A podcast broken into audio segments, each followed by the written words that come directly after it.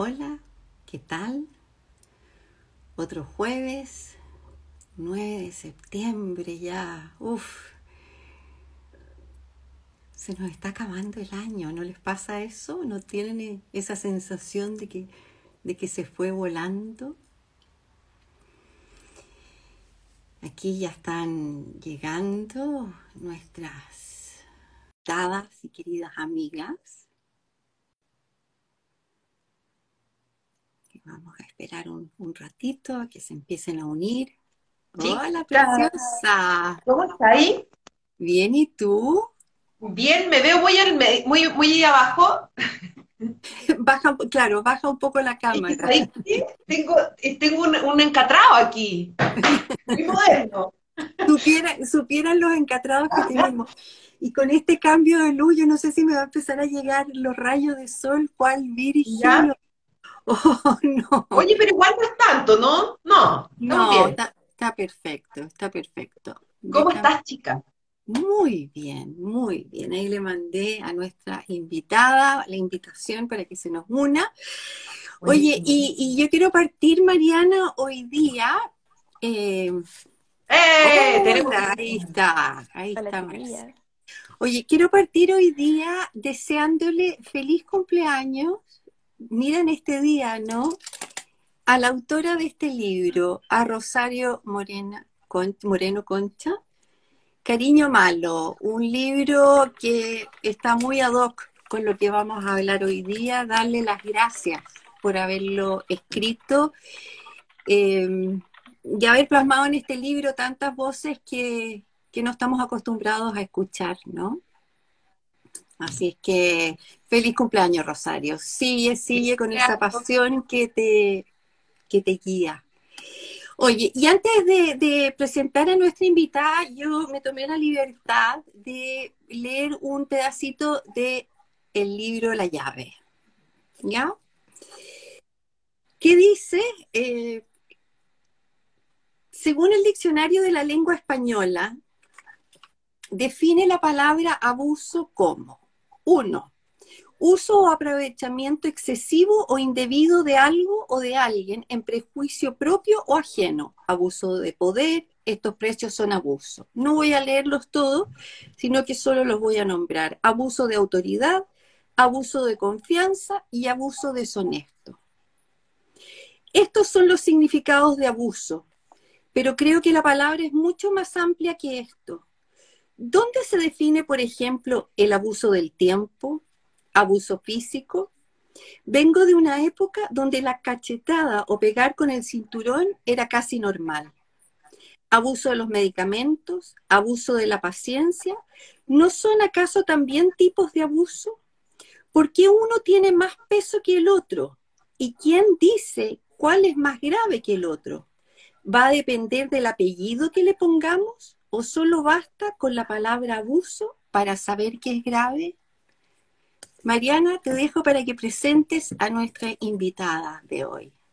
Sí, pues hoy día estamos con una invitada. Si, ven que no estoy mirando la cámara fijo, estoy haciendo un juego de lectura atrás, igual que en la televisión.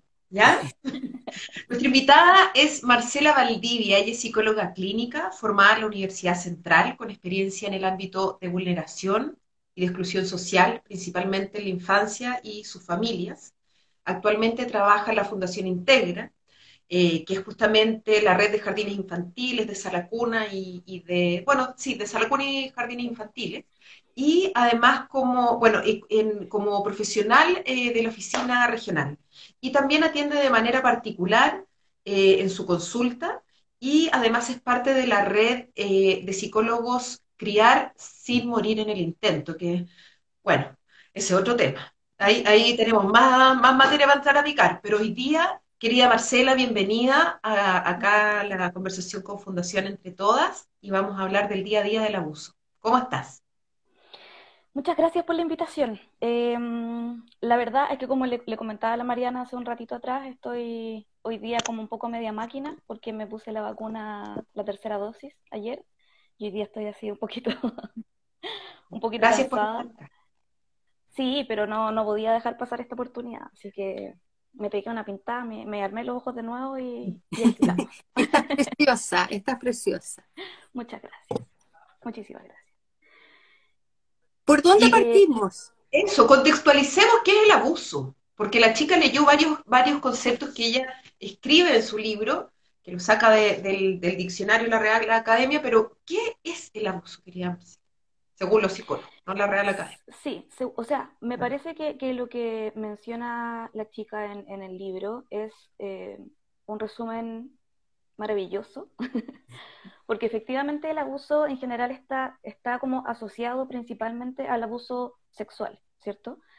Pero el abuso en realidad es em, una condición que se puede dar en cualquier tipo de relación, siempre que haya, digamos, em, una diferencia, por decirlo así, en, en la jerarquía o en el poder que tiene uno sobre otro, y que aprovechándose un poquito, sacando provecho de esta mini jerarquía que puede existir en el poder, em, genera ciertas acciones para poder sacar algo de eso, sacar algún provecho de esa relación. ¿Ya? Eh, entonces, con esta definición de abuso, se nos abre el panorama a mirar un montón de otras situaciones que son abusivas. Eh, no sé si, si, es que a ustedes se les viene a la cabeza ejemplos cuando uno dice así como, oye, pero como, qué, qué, qué abusivo, como qué abusivo esta situación.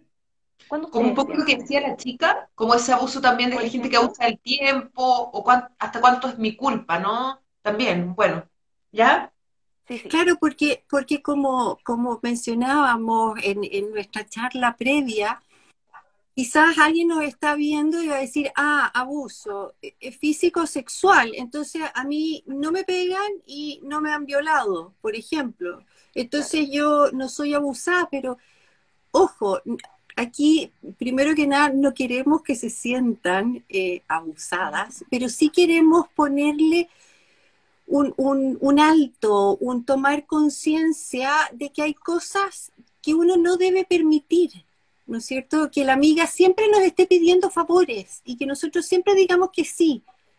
Por ejemplo, ahí hay abuso también. Y, la línea, cuando uno la empieza a cruzar, eh, los límites se van agrandando también, ¿o no, Marcela? Sí, absolutamente, absolutamente. Yo creo que en ese sentido, hacer este ejercicio de ir mirando qué es lo que nosotros eh, socialmente miramos que, nos rodea finalmente como día a día y ir empezando a pensar como, oye, en realidad esto es súper abusivo, te abre los ojos a, decir como, claro, en realidad de alguna manera todos hemos sido abusados en algún momento de nuestras vidas, no necesariamente sexualmente, como lo decía la chica, porque es un concepto que está muy relacionado con eso. Pero por todas partes hay situaciones que son abusivas. O sea, pensando, por ejemplo, en la misma evolución de los pollos qué abusivo. O sea, eso es un abuso para todos, para todos nosotros. Lo mismo que pasa, por ejemplo, de repente en los trabajos. Cuando el jefe te dice el viernes, cuando vais saliendo de la pega, como, oye, acuérdate que necesito esto para el lunes. Qué abuso, po. Así hay un montón de situaciones que van ocurriendo como en la, en la vida cotidiana y que uno va entendiendo que, claro, bueno, es parte de ello, no tengo mucho que hacer con esto, bueno, ¿qué voy a hacer yo respecto de la evolución de los pollos? Ah, ojalá que baje. Claro, en, otro país yo siempre pongo el ejemplo del, del Transantiago, por ejemplo. ¿Se acuerdan cuando, cuando se inició bien al principio? Esas filas interminables de gente que, que les cambió todo y a muchos les arruinó la vida. Y, y, los periodistas entrevistaban a la persona y te decían, bueno, ¿qué vamos a hacer? Entonces, en el fondo ese, ¿qué vamos a hacer en otro país? Sin ir más lejos, en Argentina, te paralizan el país. Porque es un abuso. Y de nuevo, es como, ¿dónde está nuestro derecho como persona? ¿Dónde nos paramos nosotros? Y desde dónde nos paramos. Será, quiero hacerte una pregunta, porque a lo mejor aquí, como dices tu chica, y es bien, es bien interesante, porque lo hemos escuchado también, y yo creo que tú lo has escuchado en la fundación, y tú, Marcela, también lo debe haber escuchado muchas veces. Ah, es que ella se deja usar, o es que tú no pones límite. Es que, bueno, ¿para qué decir que sí? ¿Para qué te quejáis? Entonces, ¿cómo darse cuenta de que uno está siendo usado, hasta cuál es el límite, así como, eh, eh, ¿debo yo poner los límites?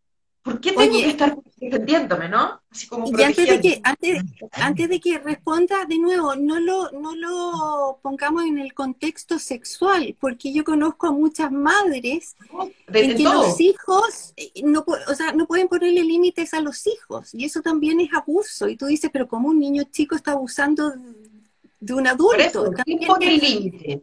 Uno tiene que poner límite. Pues, ah, hay gente abusiva porque ya, vamos, vamos Marcela. Yo creo que en ese sentido es eh, súper importante, primero que todo, eh, tener este, esta como primera apertura de conciencia, de que finalmente el abuso es algo que, ocurre, que no es, eh, yo no tengo que sentirme culpable, no tengo que sentirme como humillada o, o menospreciada, simplemente por sentir que hay algo que puede estar siendo abusivo en mi vida. A todos nos ha pasado y a todos nos va a pasar, lamentablemente. Eh, respecto de este tema como de ir entendiendo y de repente eh, que, haya gente que no, no sé si no se da cuenta, pero que no se moviliza respecto de estas situaciones cuando están ocurriendo en tu vida, eh, yo creo que eso también tiene mucho que ver como con la propia historia, de cuánto uno ha tenido que ir soportando o, o, comiéndosela, por decirlo así, cuando te han ocurrido otras situaciones y tú no has tenido la posibilidad de decirlo. Porque digámoslo, cuando uno es chico, cuando uno es niño, no tienes tanto la posibilidad de decir como, oye, esto, esta me parece una situación muy abusiva de tu parte. Mm. Nada, pues, ¿quién va a escuchar a un niño que diga algo así? Quizás hoy día un poco más, pero en general no. no los niños tampoco tienen esa voz, ese derecho a voz, a pesar de que lo tienen, pero no se les escucha. Mm. Entonces cuando uno crece también un poco en esta eh, dinámica en la que uno tiende a, a callar, a tratar de, comprender como, bueno, quizás si está pasando esto es por, esto otro, quizás me está tratando de cuidar, eh, quizás no quiere que me pase nada malo, entonces por eso mismo que me dice estas cosas. Uno va como ampliando un poco el, el margen de lo que puede ir aceptando, lo que vas a ir aprendiendo a tolerar. Pero siempre, siempre hay un punto en el que uno siente la incomodidad. Ese guatómetro. Exacto desde la guatita, desde la guatita surge esta sensación como, ¿sabéis qué? No me siento bien con esto. No me está, no me está terminando de, calzar esta situación y no me agrada, no me produce una sensación como de confort. Ahí es cuando uno tiene que parar las antenas y decir como, ok, tendré que conversar con mi amiga, tendré que conversarlo a lo mejor, no sé, con mi hermana, con mi mamá, tendré que buscar ayuda, por ejemplo, en alguna fundación, empezar a mirar, empezar a leer, es súper importante salir un poquito de, solamente de esta sensación de guata. Esta es la alerta. Y cuando la guata nos dice algo, uno tiene que escucharlo. La conexión con el propio cuerpo es lo que te va a dar la luz de que hay algo que no te está haciendo bien, que no te está acomodando. Marcela. yo creo que eso es uno de los pilares principales como para poder trabajar la situación de abuso, sea cual sea en la situación, en el contexto en el que se dé. Primero conectarse, y entender qué es lo que no te está causando esta sensación de confort. Hay técnicas para conectarse y luego, por, lo tanto, si uno tiene hijos a cargo, sobrinos, en fin, también poder enseñarles desde pequeños a esa conexión, porque de repente suena re fácil, ¿no? Conéctate contigo misma, chuta. ¿Cómo se pero, pero, yo creo, yo creo, Mariana, que, que esa cosa de la guata eh, es casi eh, un, instinto de, de Exacto. Pero pasamos por alto, a eso voy. ¿Cómo conectar realmente? ¿Cómo yo, te diría, yo te diría que más, más, que conectarlo es como hacerle caso. Por eso, ¿qué técnica hay, querida? Mira, así como técnica, técnica de conexión, eh, no, no, tenemos un enchufe por el cual podamos como descargar el contenido por USB en el computador y leerlo. Em, pero sí creo que es súper importante ir tomándose espacios como para detenerse. En general, nosotros como adultos funcionamos en el día a día así como, como una pelotita que va bajando por una pradera y no paramos, no paramos, no paramos nunca. Y es por lo mismo que muchas veces no nos damos cuenta de lo que nos está pasando hasta que ya explotamos. Y eso es, creo yo, como, eh, como uno de los mecanismos de defensa que tenemos como para no ir dándonos cuenta de que tenemos tantas cosas encima. Si finalmente eh, el vivir hoy día en la sociedad en la que estamos viviendo es extremadamente agotador. Entonces, desde ahí yo creo que una de las técnicas o, de los espacios más importantes es eso, es pararse en algún momento del día y pensar como, ok, ¿cómo fue mi día? ¿Cómo estuve hoy? ¿Cómo me sentí respecto de esto? Y ahí uno solo se va empezando a dar cuenta que hay ciertas situaciones que te generan mucho bienestar y otras situaciones que tú decís, como sabéis que en realidad no, esto no, no debería haber sido así. O sea, un buen consejo es... sumando, ¿cómo? Un buen consejo, así como cuando uno se da el tiempo, ¿no es cierto?, de ir a darle un beso a los niños de buenas noches, o, que te, o a sentarte a comer un plato de comida, uno debería aplicar durante el día sí o sí una conversación un ratito con uno mismo, ¿no? Exacto, exacto. Y también con los niños. Yo creo que eso también es una, es una estrategia eh, súper importante como para entregarle a los niños, eh, como, como, digamos, como desde el desarrollo socioemocional, que ellos tengan un momento del día en el que puedan también como parar y reflexionar. ¿Cómo estuvo tu, día? ¿Qué cosas hiciste hoy día que te gustaron? ¿Pasó algo que no te haya gustado hoy día? Y tener ese espacio en el que ellos también puedan hacer esa reflexión. Uno obviamente como guiando ese proceso, pero ese proceso también hacerlo con uno mismo. Y, Oye, deteniéndose y, entender. Y escuchar muchas veces lo que los niños nos dicen, porque cuando en ese chequeo de la noche, eh, si tú les preguntas, te pueden decir, me carga ir a la casa de fulanito o de fulanita. Ay, sí, pero son tan amorosos que da lo mismo, hoy día fue un mal día, pero vamos a ir igual el próximo domingo. Y, y el niño insiste. Entonces, eh, escuchar, escuchar con los ojos, como dicen, ¿no? Sí, completamente, completamente, porque esas son las situaciones que nos van a ir dando pautas para ir entendiendo qué es lo que está pasando y si nos estamos enfrentando a una situación que pudiera ser de algún tipo abusiva. A veces pasa incluso en los colegios, en que los, los, los profesores también podemos decir que por, o sea, enfrentarse a una sala con 45 niños es un desafío así, pero yo personalmente creo que no podría. Yo, yo trabajo con niños. Eh, pero también hay profesores que de repente tuvieron un mal día o tuvieron un, mal despertar, están pasando por una situación compleja. Enfrentarse a una sala con 45 niños, de repente uno, me imagino que, los profes pueden tener días en los que no van a estar completamente eh, como amorosos, armoniosos, contenedores, y puede ser que en algún momento tengan alguna práctica, algún tipo de comunicación que sea un poco más violento, un poco más como coercitivo, controlador, y puede pasarse a una relación un poco más abusiva. Eso pasa. Oye, hay, unos, unos tips, como un semáforo, para ir reconociendo ese, esto que hablábamos, así como el día a día del abuso, que en realidad es como graficarlo, cómo irlo percibiendo, ¿no? Más allá de este guatómetro, cómo percibirlo desde, desde afuera, cómo, cómo se, se puede empezar a mirar. Sí, el, el semáforo está más relacionado con, con, las situaciones de violencia en el pololeo. Porque muchas veces eh, la violencia en el pololeo está como un poco invisibilizada, eh, pensando en que puede ser que no sea una relación duradera, como que uno dice, bueno, ya está, pueden terminar, no pasa nada. Pero también muchas veces ocurre que, que eh, los jóvenes, los adolescentes, quien sea que esté en esta relación, se toma esta relación muy, muy significativamente y se pueden dar las mismas dinámicas que se dan en una relación de pareja, de, de gente casada, de violencia, violencia, digámoslo como intrafamiliar, pero sin, sin el, concepto de familia como legal. Eh, y por lo mismo muchas veces es, es, invisibilizada, porque, porque muchas jóvenes no se dan el espacio de decir, como sabes que en realidad eh, mi pareja me está controlando.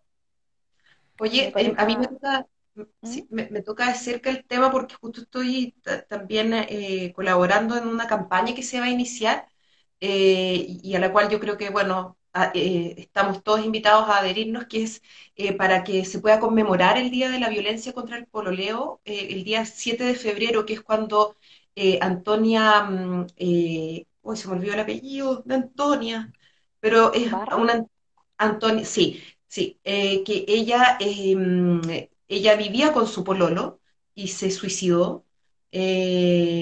Y entonces, claro, se hizo esta ley, ¿no es cierto? Después la ley Gabriela para tipificar entonces el, eh, influir, no sé cómo, el, término técnico, ¿no?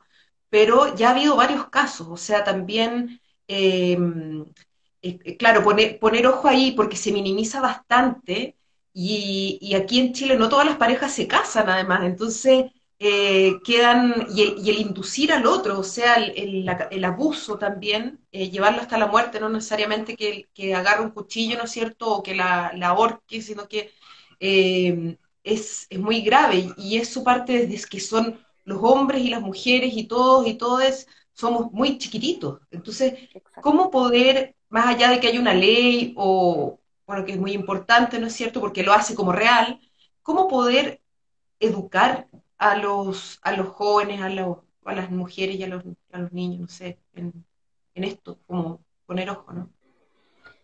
Yo creo que hay, em, hay un tema que es súper importante que, que eh, socialmente se educa a las mujeres a tener cuidado, a no salgas con, con, esa mini que es tan corta porque te puede pasar algo.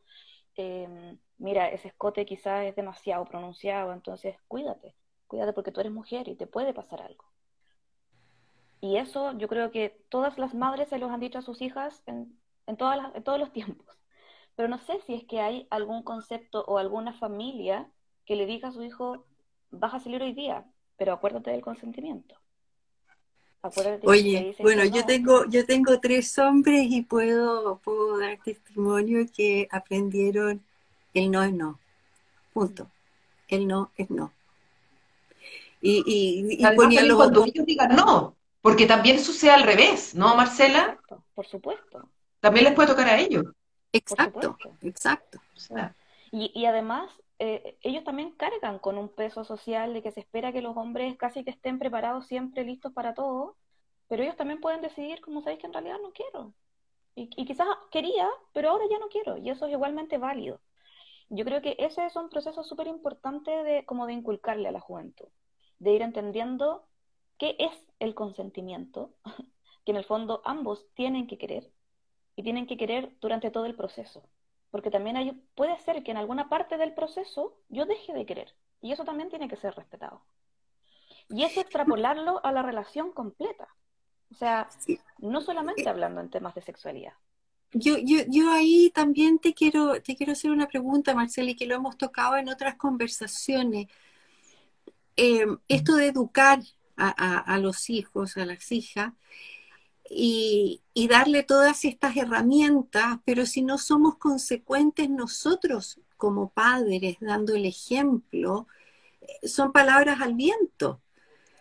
Porque ¿qué sacamos con decir no es no cuando tu marido te está maltratando o cuando la mujer está maltratando al hombre? Entonces, ahí hay un mensaje que confunde. Completamente. Completamente. Yo creo que es un mensaje también eh, que a las mujeres o a, la persona que está viviendo esa situación también es, igual de ambivalente como lo puede ser para un niño.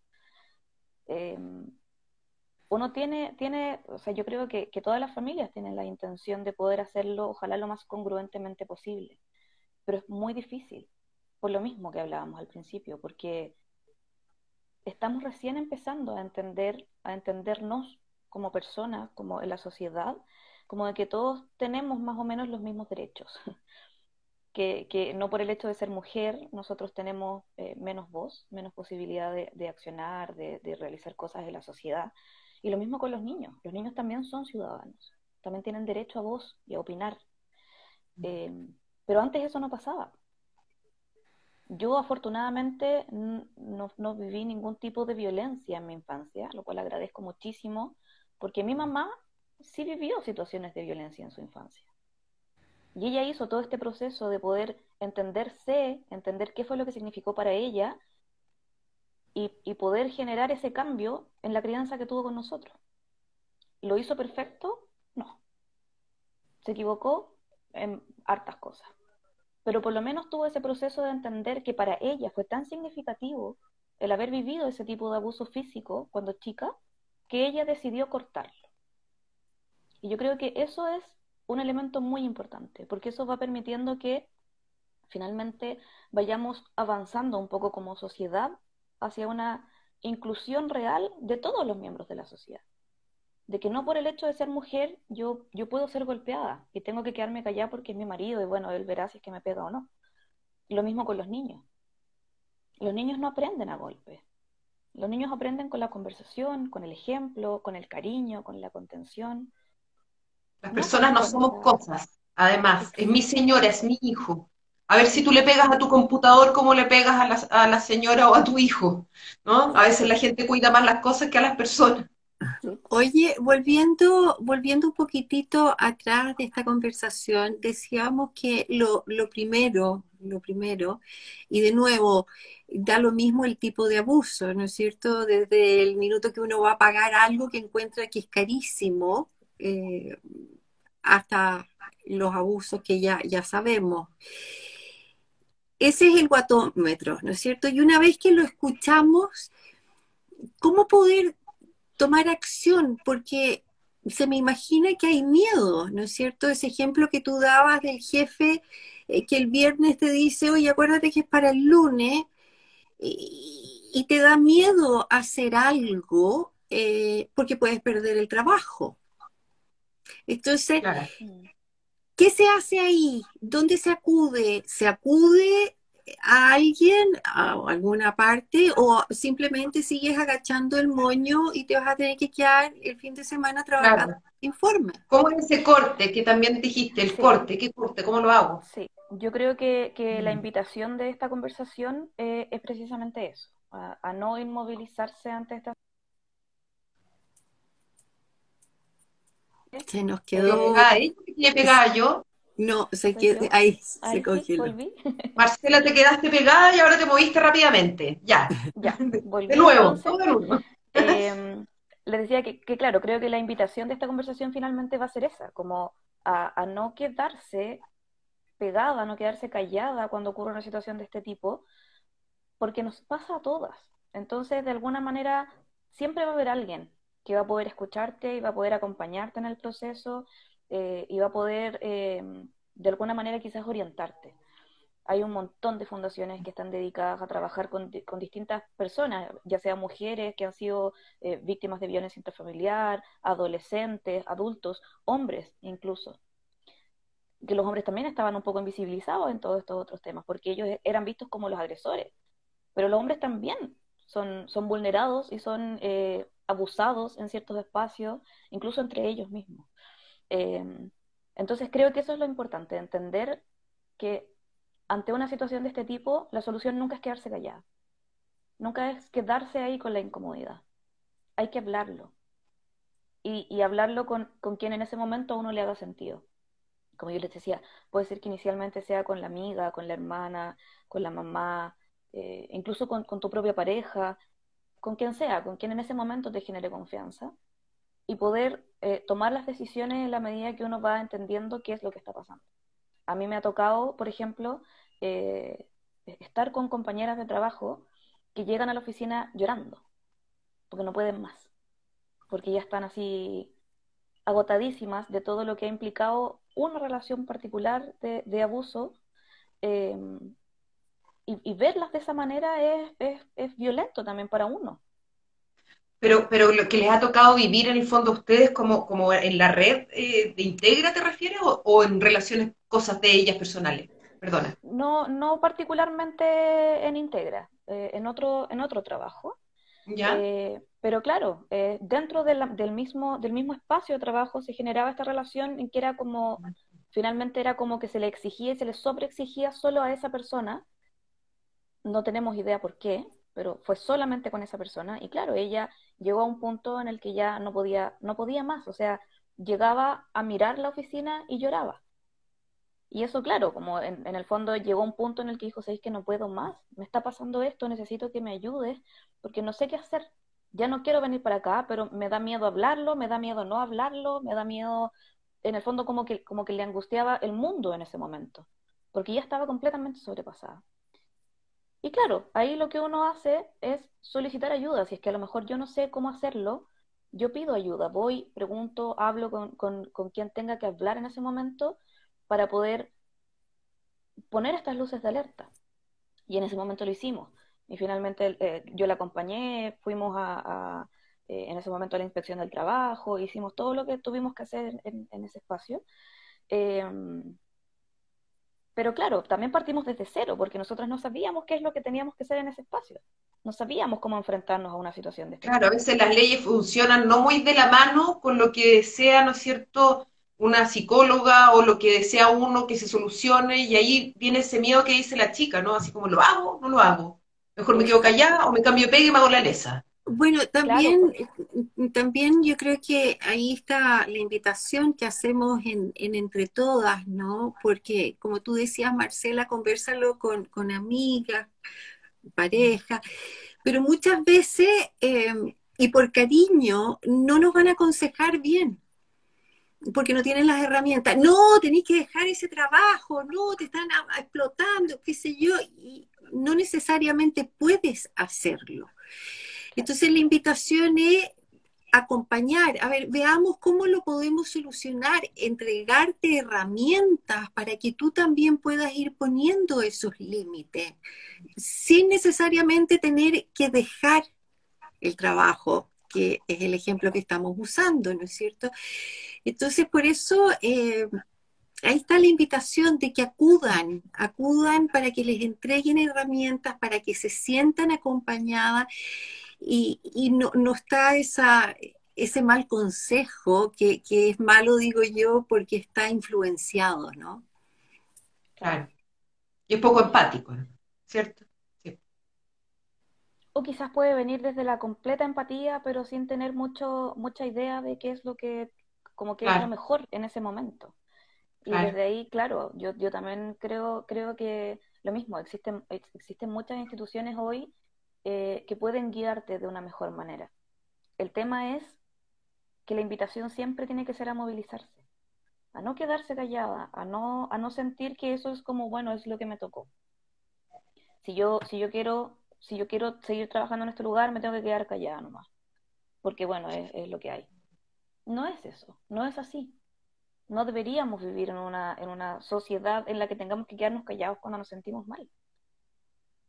¿Sabes? Que pasó algo eh, bien especial cuando la chica publicó la llave y, le escribió mucha gente y, realmente fue bien impresionante porque eran hombres y mujeres que le escribían al correo del, libro contando su experiencia. La gente quiere hablar y, bueno, bueno, de ahí nace también la fundación Entre Todas que armó la chica eh, con un grupo de mujeres eh, que la seguimos, yo Eh, y que ha liderado todo este espacio y que por eso estamos haciendo estas conversaciones. Y esta es la primera conversación como más al callo, más al hueso, para, para poder entender qué es el abuso en todos los sentidos y también que somos, somos todos parte de una sociedad. Si bien esta fundación trabaja con mujeres y, y nos vamos nutriendo como un círculo de mujeres, también es súper importante tomar conciencia del resto de la, de la gente. Esto todo funciona orgánicamente. Entonces, claro, la necesidad de compartir, ¿no, Marcela?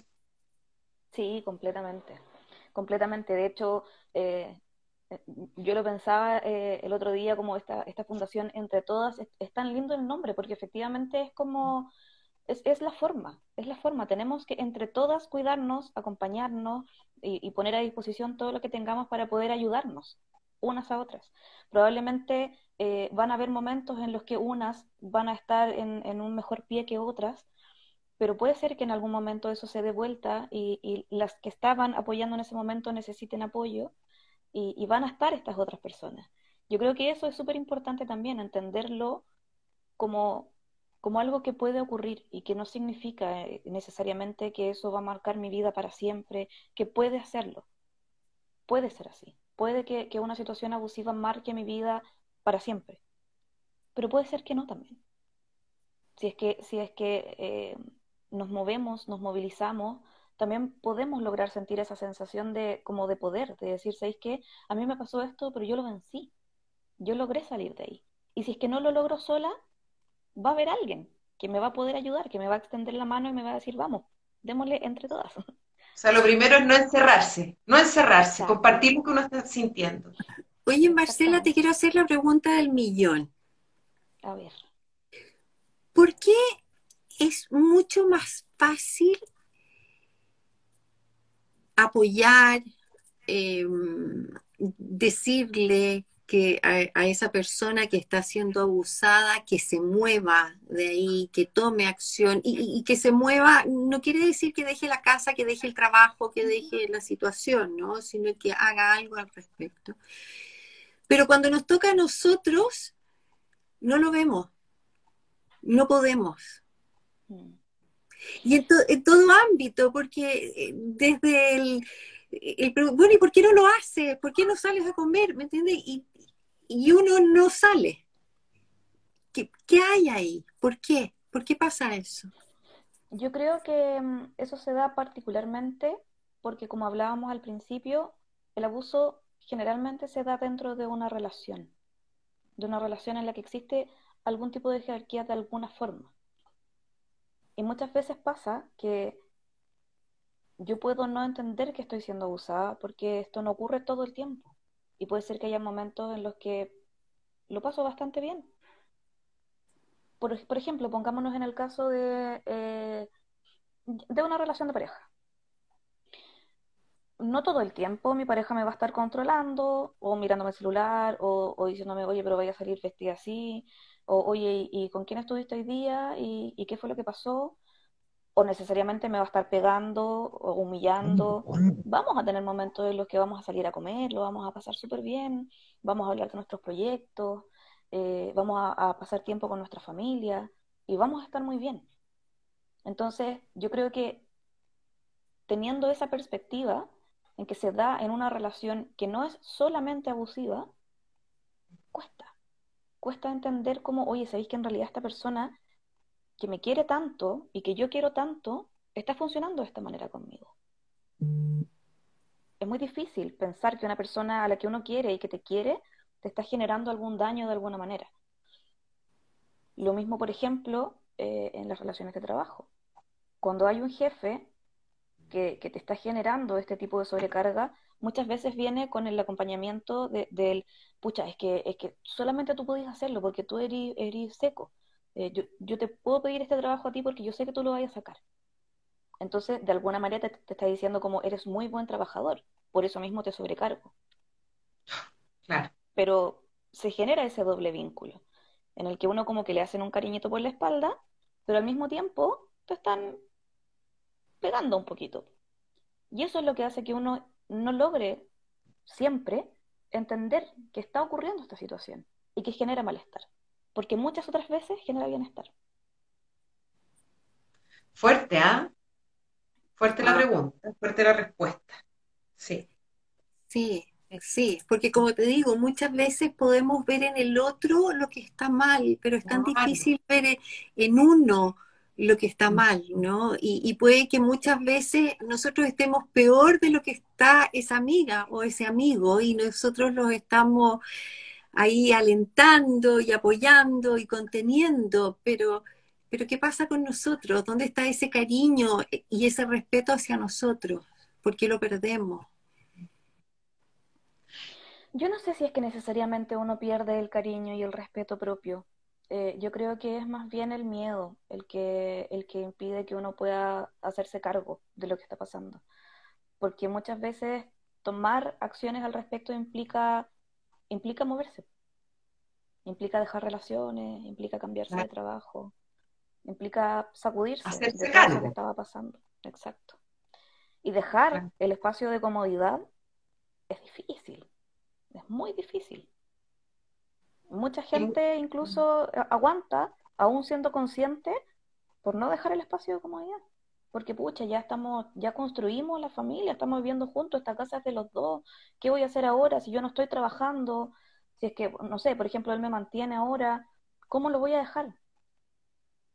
Porque en ese momento, claro, puede ser que, esté pasando por una situación eh, muy, muy abusiva, por ejemplo, desde el control, y yo lo esté pasando pésimo, pero, pero ¿y qué voy a hacer después de esto? Y ese susto es el que paraliza. Pero siempre hay algo después. Siempre. Es paralizante, ¿eh? Y además también uno dice, pero ¿cómo voy a llamar a la Fundación Entre Todos para decir que creo que a lo mejor estoy sintiendo como que, me, como que es abusivo un poco a ratos mi pareja, pero pucha, no. Además, también tiene, me imagino que hay algo de, vergüenza en reconocer que durante, no sé, aunque sea una semana, me imagino años, de reconocer que ha sido abusada. Por supuesto. Muchísima vergüenza y muchísima culpa también, creo yo. Por, eso el tips del, del semáforo es interesante, porque parte no sé dónde lo puede buscar la gente, pero pueden buscar semáforo de la violencia. Sí, semáforo de la violencia. Creo que el Instituto, el, Instituto de Derechos Humanos tienen uso de la violencia.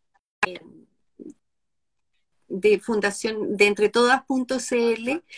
En esta conversación está el semáforo y además hay un test que, pusimos que, para saber si, si estás en una relación eh, violenta. Chicas, repite la página, repite la página porque justo se cortó.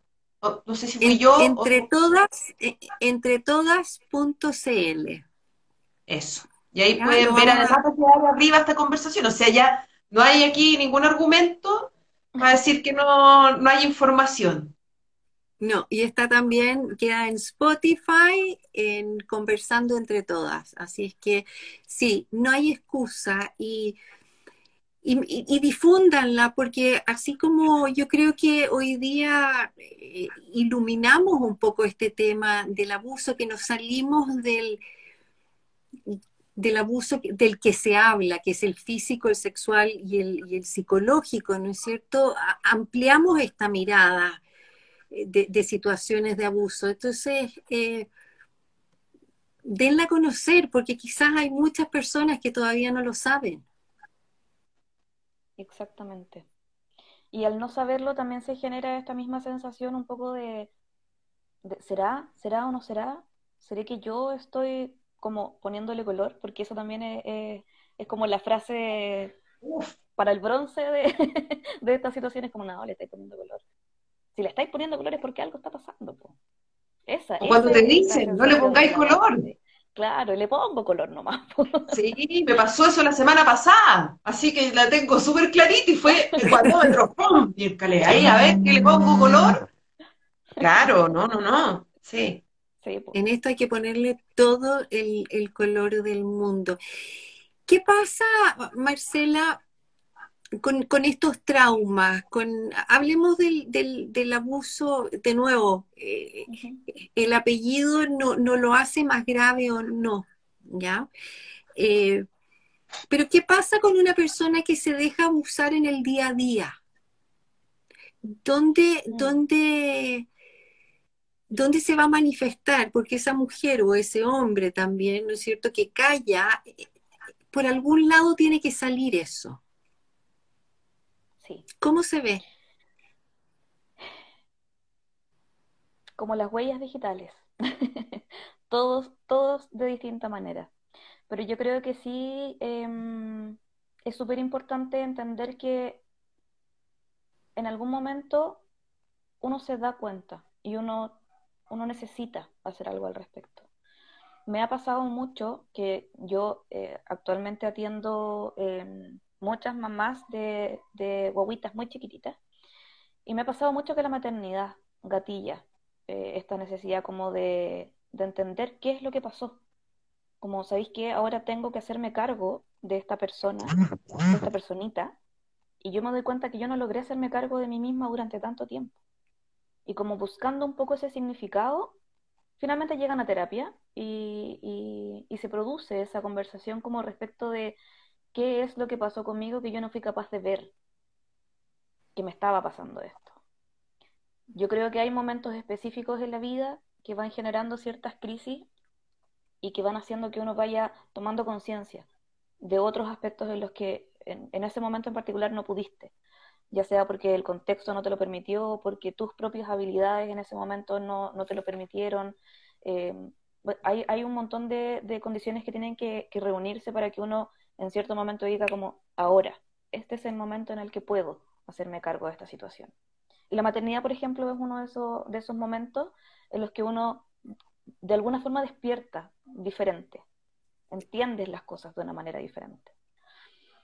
Em, y sí es muy importante eh, tener ese espacio, creo yo, de, poder conversar con un otro, ojalá con un otro que, tenga una formación específica, como por ejemplo los psicólogos, em, de poder conversarlo y entender qué es, qué, cuáles son los factores que implicaron y que, o que incidieron en que tú de alguna manera tuvieras esta como eh, capacidad de resistir algo que no uno no tiene que resistir. Porque muchas veces ocurre que, que uno dice como, bueno, hay que seguir para adelante, si no pasa nada, hay que ponerle ganas. Pero a veces no hay que ponerle ganas. A veces hay que pararlo. Hay que decir, y eso no necesariamente significa que uno va a terminar eh, con su familia, por ejemplo. No, necesariamente significa divorcio. Pararlo significa decir, ¿sabes qué? Yo no puedo más con esta situación. Tú me estás haciendo daño con esto, trabajémoslo, miremoslo los dos. Porque puede ser que incluso la persona que esté generando ese tipo de abuso no haya sido consciente de que le estaba haciendo daño a la persona que estaba siendo abusada. Y si es que uno lo para, incluso puedes ser un apoyo para la persona que, estaba ejerciendo esto, porque tampoco para, para, esa persona va a ser fácil darse cuenta que estaba abusando a su familia. Claro, si nadie le había dicho nada, o sea, claro. Exactamente. Claro, se repiten, repetimos conductas además, modos. Exactamente.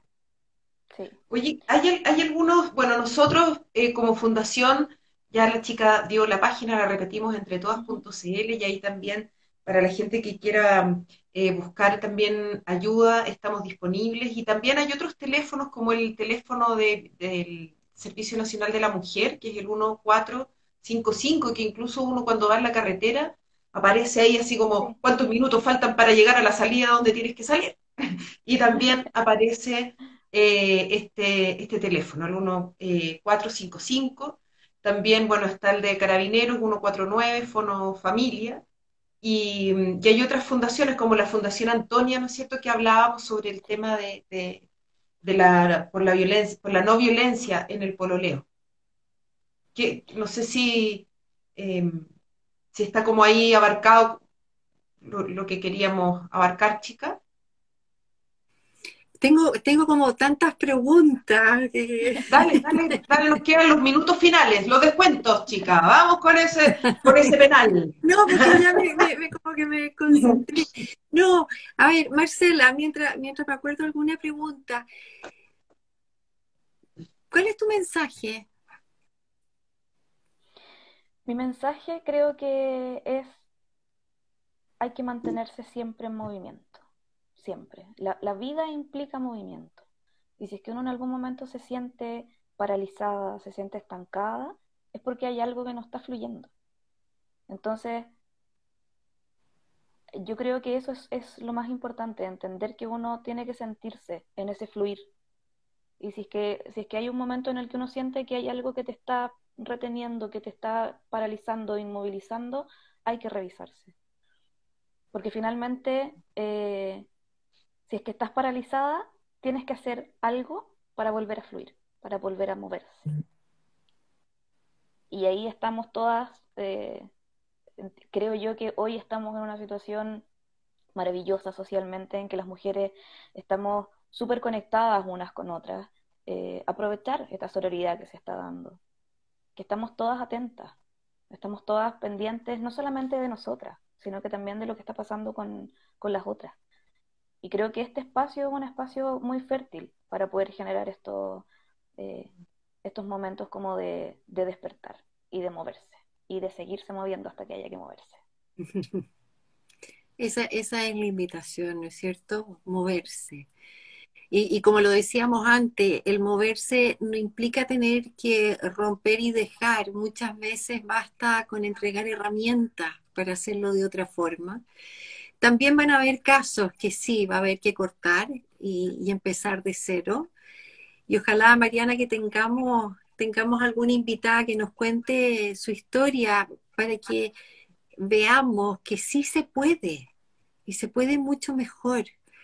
Eh, aunque, aunque quizás estemos peor eh, en lo material, pero, pero estamos en paz y eso, y eso es lo más importante, ¿no?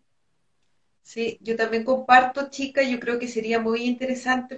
Bueno, ya vamos a avisar quién va a ser nuestra, vamos a contar quién va a ser nuestra próxima invitada o invitado invitada o invitado, invitado, pero vamos a contar y yo creo que sería muy interesante eh, que alguien nos cuente su testimonio de desde, desde este recorrido que nos, contó, nos habla, del, recorrido que nos habla Marcela, porque también, claro, está todo este temor también legal de ciertas situaciones, el desamparo, hay mucho miedo, ¿no es cierto? Entonces, eh, ver eh, que alguien nos cuente en primera persona eh, puede alentar a, muchas otras a, empezar a mirar y, dejar de barrer bajo la alfombra cosas que ya no podemos seguir permitiendo, porque hay que pensar más allá de uno como, como mujer, sino que también pensar en todas las que vienen y que no queremos que se repitan más situaciones de abuso. O sea, basta.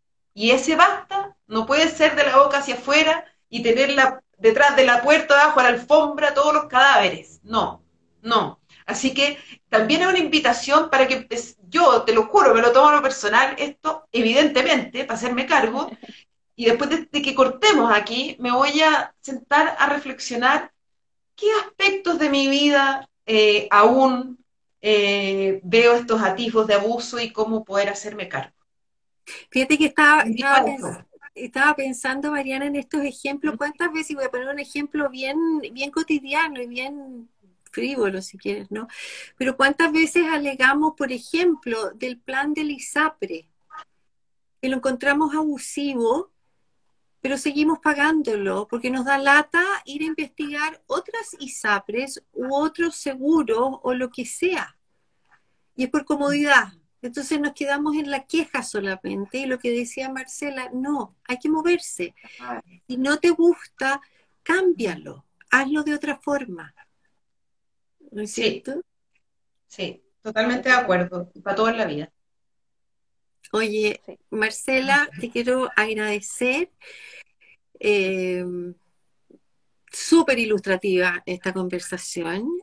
Eh, a mí me encantó. Te vamos a tener de nuevo porque contigo tenemos mucho, mucho, mucho tema, especialmente eh, este tema del abuso. Deberíamos preocuparnos de los más chiquititos, de enseñarles, ¿no es cierto? Y enseñándoles a ellos también nos, vamos educando nosotros. Entonces, ¿cómo hacerlo? ¿Cómo, cómo darle las herramientas? ¿No? Perfecto. Yo feliz. Gracias, Marcela. quieran, soy material dispuesta. Ojalá que para la próxima no esté en estado de estropajo post vacuna. Oye, ni se notó. así que... se notó, está muy, está muy clever, muy clever. Mariana, últimas palabras. Últimas palabras, agradecer nuevamente a toda la gente que nos vio, que nos está viendo, que nos verá. Eh, y, bueno, que, entren a investigar en nuestra fundación, en entretodas.cl, que también si quieren eh, conocer a Marcela y les gustó su, su eh, la información y su modo, que además es muy cálida, nosotros vamos a dejar ahí también su, su, su enlace para Instagram. y aquí estamos entre todos, por eso. Nos veremos en, en dos semanas en dos semanas más y agradecerles y dejarlos invitados a que, a que nos escriban, nos cuenten sus historias. Estamos ahí, estamos disponibles para escuchar, para contener, para acompañar. Y como no me voy a cansar de repetir, no necesariamente tienen que arrancarse. Podemos entregar herramientas también para hacerlo más, más llevadero en lo posible, ¿no? Que tengan un súper lindo fin de semana y nos vemos en dos jueves más. Chao, chao. Chao, chao. Chao, Marcela. Chao, chica. chao.